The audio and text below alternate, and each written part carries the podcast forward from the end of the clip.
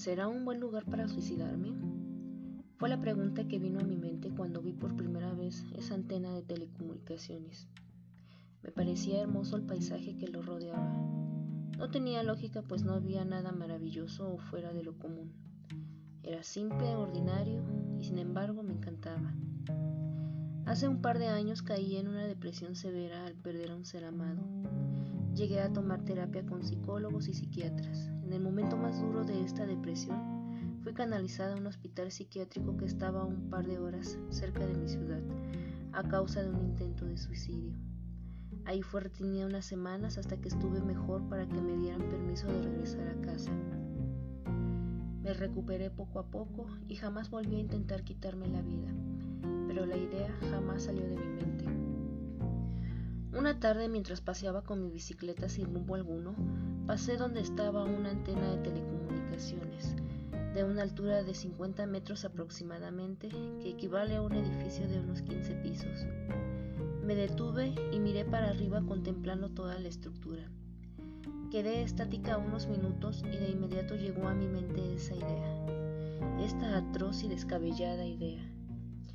Una idea que rondaría mi cabeza días y noches enteros.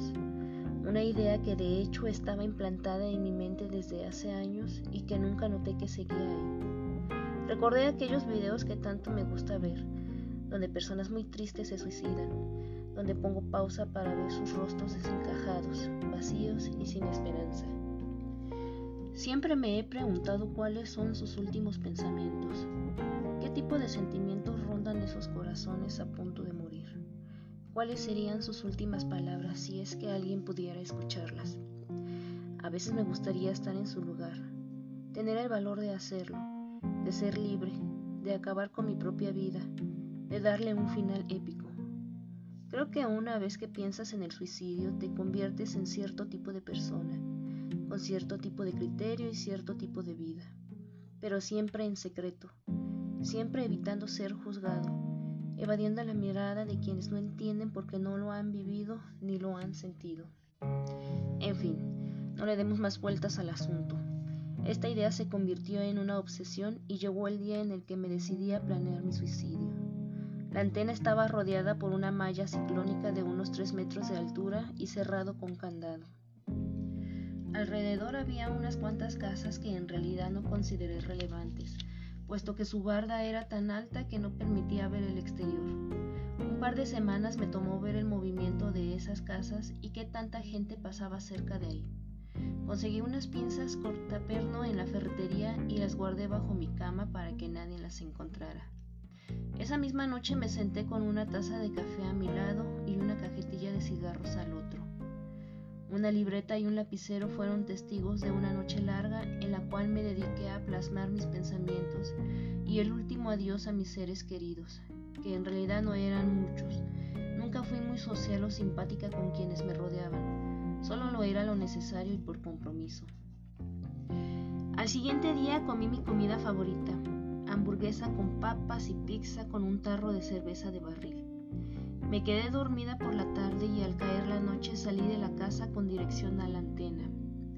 Era cerca de las 2 de la mañana cuando llegué a mi destino.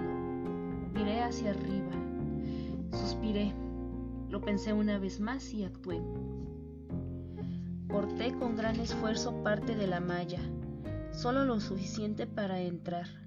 No hice mucho ruido y como sea ya no me importaba mucho, pues siempre he creído que si algo va a suceder, sucederá pese a todo, y estaba convencida que mi destino era terminar con mi vida esa misma noche. El viento soplaba, era una noche tranquila y fresca, sospechosamente silenciosa.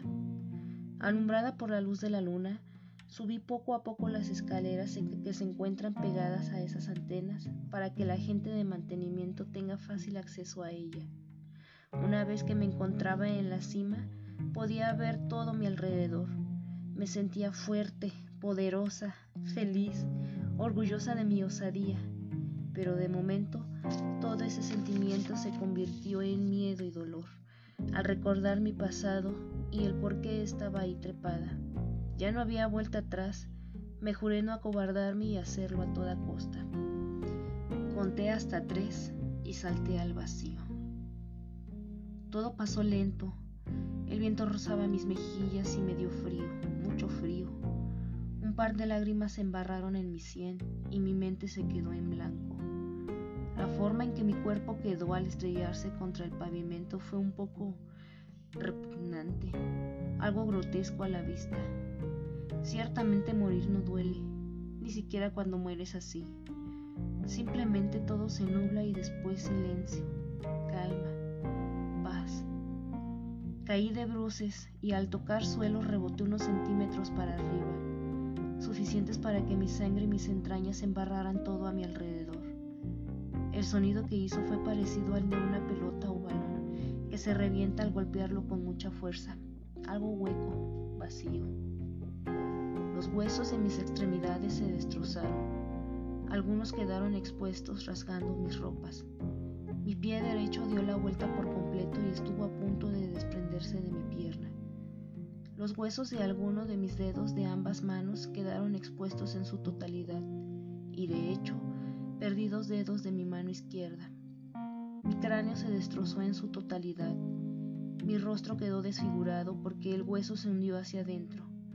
Empapada en sangre y vísceras, reposaba inmóvil bajo un cielo estrellado. El silencio embargó el lugar. Nadie lo notó, escuchó nada, y ahí quedé, sin vida, sola y